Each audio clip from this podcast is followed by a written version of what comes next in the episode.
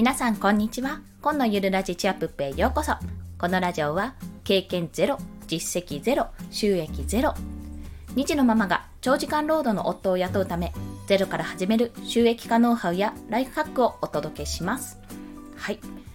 それでは本日のテーマを発表いたします。そんな厳かな内容ではないです。本日のテーマは時間泥棒は誰か。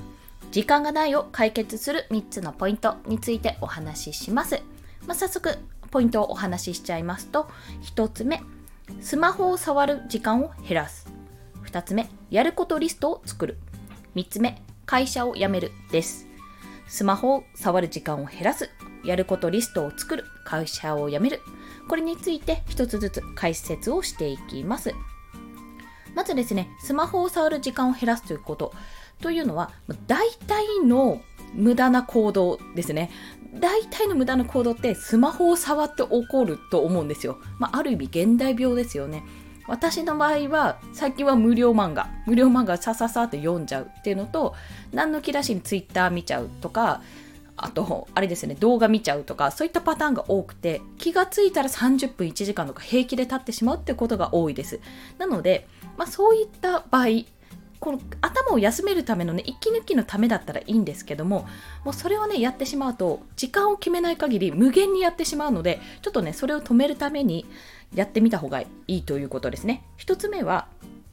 作業中は手の届かないところに置く。休みだよ私は今休みますっていう状況だったらとりあえず時間を決めといて、まあ、アラームかけるのでもいいですし時間を決めといてその時間までじゃあ漫画読もうとか動画見ようって形でいいと思うんですけどもそれ以外の時は手の届かないところに置きましょう、まあ、ちょっと出歩出歩くというか、まあ、全然なんかもう1メートル以上離れているところとか、まあ、何かの箱の中に入れるとかそういったことをすることでやっぱりあすぐ手元にないっていう状況が作れますので、はい、パソコンで作業するならねもし調べ物があるんだったらパソコンでもできますしいちいちスマホに頼る必要もないのでそういった形でやられると良いです。またもう一つはね〇〇してからスマホを触るっていうふうに条件をつける。これはなんかイフゼンプランニングだったっけな？あのメンタリスト DAIGO さんの本でよくねいろんなところで言われているんですけども何々に何々をしてから何々をする。例えばチョコを食べたい。めっちゃチョコ食べたい。私はすっごいチョコ食べたいって思ってもやっぱそれ際限なく食べてたらま太りますし体にも良くないですよね。でもじゃあチョコを食べるんだったらスクワットを10回やってからチョコを食べる。っていうふうに条件をつけることによってスクワット10回やりたくないなって思うんだったらチョコをね食べなくなるじゃないですか。自分のやりたくないことの前に条件をつけるという方法がすごくね効果的と言われています。これはねすごくね分かりやすいと思います。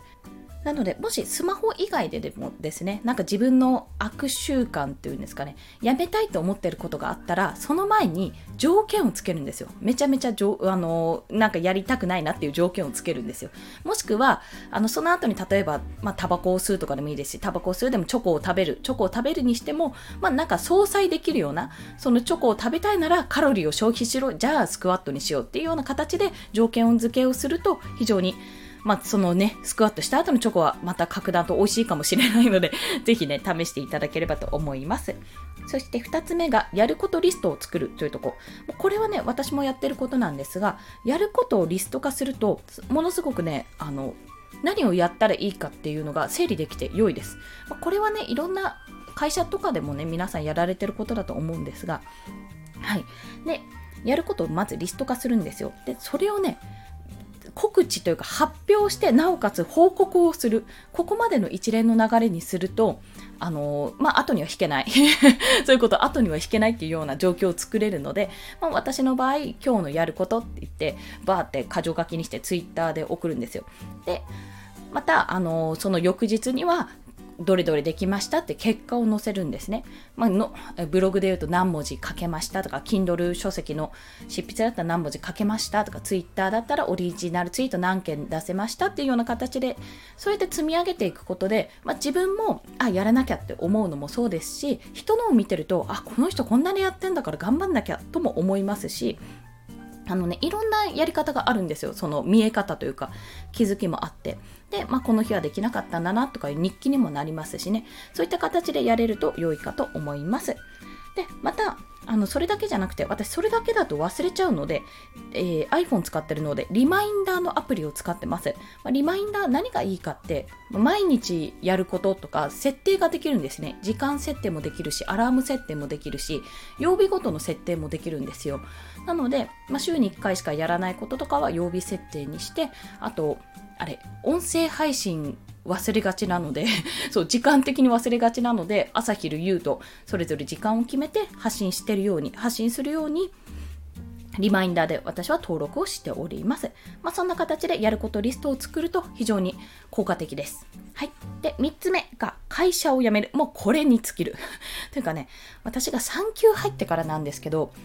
あのまあ、特に子供を産んで、なおかつ産休入ってから、あ、2人目の産休ですね。もうね、めちゃめちゃね、こんなに時間があったんだって感動したんですよ。いかに逆に、あの、産休入らない間、まあ、子供がいる中で時短とはいえども通勤あのしていた時に時間がなかったかを痛感しましたね。こんだけ時間あったら何でもできるじゃんみたいな状態になったんですよ、本当に。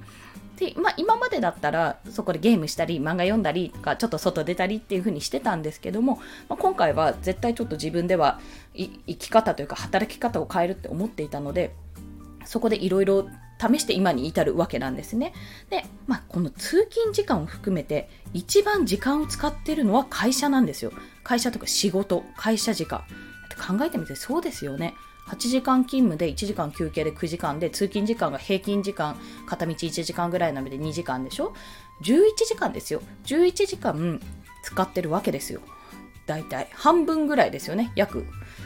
でもそれはあくまで平均なので残業があったら残業分入るしそんなみんなぴったりさあぴったりさとか言っちゃった。ぴったり9時18時で9時ギリギリにピッてやるわけでもないので、まあ、その分こう出てくるじゃないですか。タイムラグというか、はい、そこの余剰分とか合わせてもやっぱり1日の半分もしくは半分以上をそこに費やしていると、ね、そう考えてみたらものすごい拘束力だなという。学校とか保育園とかもそうなんですけども結構ね時間使ってるんですよそこで。なので会社を辞めると本当に恐ろしく時間があると。要はこのゴールデンウィーク中になんて自分は時間があるんだろうと感じた方いたと思うんですよねこれもあれもできるじゃないみたいな。で、その与えられた時間に対して何をやるかって時にやることリストがあると非常に便利なわけですね。で、そこで、まあ、自分の作業の時間とかをよく考えて、あ、一日でこれじゃ無理だなとか、あ、もっとできるなとかね。そういったことを考えながらリストを更新していくと、またなおよしということでございます。はい。まあ、このように、まあ、こういうふうに作業をして辞められるような仕組み作りもしくは会社で別の部署とかねもっと楽な部署になったとしても副業でね稼げてるような仕組み作りを作っていくと良いかと思います。というか、まあ、そうした方がね確実に時間は増えますね。あと選択肢が増えるっていうことでだいぶ自分にとってあクビになったらどうしようっていう気持ちからあ自分には他にも選択肢があるからっていう余裕が心の余裕が生まれます時間に余裕が出てくると心の余裕も生まれるのでまあぜひねぜひというかあんまりこうちょっとやそっとで会社辞めなよっていうことは言えないんですけども、まあ、少なくとも私はもうちょっとね自分の後ろ盾がほぼないような状態なんですけども会社を辞める決意をして、まあ、時間を大切にしようとそう思って今行動している最中でございます。はい。ということで、今回、時間がないを解決する3つのポイント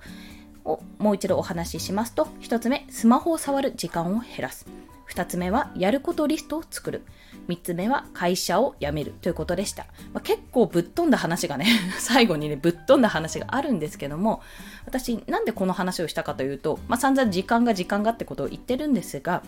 モモっていう本ご存知ですかね？時間泥棒の話。まあ他にもシリーズはあるんですがモモっていう女の子と時間泥棒が出会ってそこからどうするかって話なんですが実は私この児童書なんですよ。児童書知ってたけど読んだことが今までなくて今回初めてまだ全部読んでないんですけども読んだんですよ。でその時に時間泥棒ってワードがすごく引っかかってあのこれに関しては時間泥棒という名目のねものがあるんですよ、実態が。でも、私たちにとっての時間泥棒って一体誰かって考えたんですよ。考えた時に、じゃあ子供が生まれたらそっちに時間取られるから自分たちの子供なのか、それとも職場なのか、それとも自分自身なのかっていうところなんですよ。私は自分だと思ってます。結局のところ、まあ、子供もそうだし、あの、大人もっていうか職場の人たちもそうかもしれないんですけども、けども結局のところどうこうして自分でコントロールできる範囲の時間を奪っているのは自分だよなってそれを選んでるのは自分自身だよなってところなんですよ。でだからこそもう一度ちょっと考え考え直してもう一度見直していただきたい時間の使い方というか自分は何のために時間を使いたいのかってところ今一度見直していただきたいそんなお話でございました。はい。ということで、合わせて聞きたい。で、まあ、そのモモをあの私が読むきっかけになったっていうのが、Amazon Audible でね、コインが1枚余っていたので、さあ何に使おうかなって考えた時に、ちょっとお話、小説とか物語を読みたいなって思ったんですよ。今までビジネス書ばっかりだったので、その時にまあそのモモの話を思い出して、じゃあ読んでみようと思って、買ってたというかワンコインでね、ゲットしたんですけど、ゲットしたんですけども、驚いたことに、これ、ナレーターがコナンなんですよ。高山みなみさんなんです声優のコナンの声の人でいや最初いや同姓同名かかなって思って聞いてみたら多分ね多分というかあのウィキにも載ってたからおそらくこれ本ご本人なんですところどころちょいちょいねコナン要素が入ってくるんですよ最初わかんないんですけどあコナンがいるみたいな感覚で読め読めるのですごく面白いなんかそこもすごく面白いと思って Amazon Audible の魅力をまた一つ再発見したんですよ。まあ、この本を紹介したい。というか、なんなら高山みなみさんが読むこの本を紹介したいっていうところもあって、今回このテーマを選んだ部分もあります。ですので、合わせて聞きたいに、今回、モモですね。ミヒャエール・エンデチョのモモをご紹介します。でまだ体験されてない方、Amazon Audible なら30日間無料体験ができるので、そちらで聞けます。なおかつ、30日間の無料体験中に解約しても本自体は残るので、もう実質無料で聞くことができます。さらにさらに、もしプライム会員の方ですね、Amazon プライム会員の方は、えっと、今日、違うな、5月6日までなので、5月6日までに、あの、えー、プライム会員の方、Amazon Audible を体験すると、なんとびっくり2ヶ月、60日間無料体験ができるんですよ。これ何がすごいって、単に期間が伸びただけじゃなくて、2冊無料なんですよ。2冊。1ヶ月に1冊コインがね、こう手に入るので、それで買えるんですね。だから実質2冊無料。まあなんてびっくり。というところで、もしプライム会員の方は、まあプライム会員自体もすぐになれるので、もしよろしければお試しいただければと思います。また、今回ブログで思わず時間を無駄にしている行動参戦というブログを書いておりますので、もしよろしければそちらもご覧いただければと思います。はい。それでは今日もお聴きくださりありがとうございました。またね、この放送いいねって思った方、ハートボタンを押していただけると嬉しいですし、まあしょうがねえな、応援してやるか。で、まあコナンのように、コナンじゃないな、今のは。どちらかというと、合併の方だったな。新一の方でしたね。もう応援してやよ、みたいな感じの方がいらっしゃったら、フォローしていただけると、泣いて跳ねて喜びます。まあ、アパートの3階に住んでるので、あんまこのでかい図体がビョンビョンビョンビョンでするわけには、ビョンビョンビョンビョンって感じなんですよ。本当するわけにはいかないですが、小刻みにピョンピョンピョンって跳ねて喜びますので、よろしければフォローもお願いいたします。そして、ゴールデンウィークももう終わってしまいますが、まだまだね、もうお仕事嫌だなと思ってる方も、そうでない方も、まあ、素敵な一日が過ごせるように、私、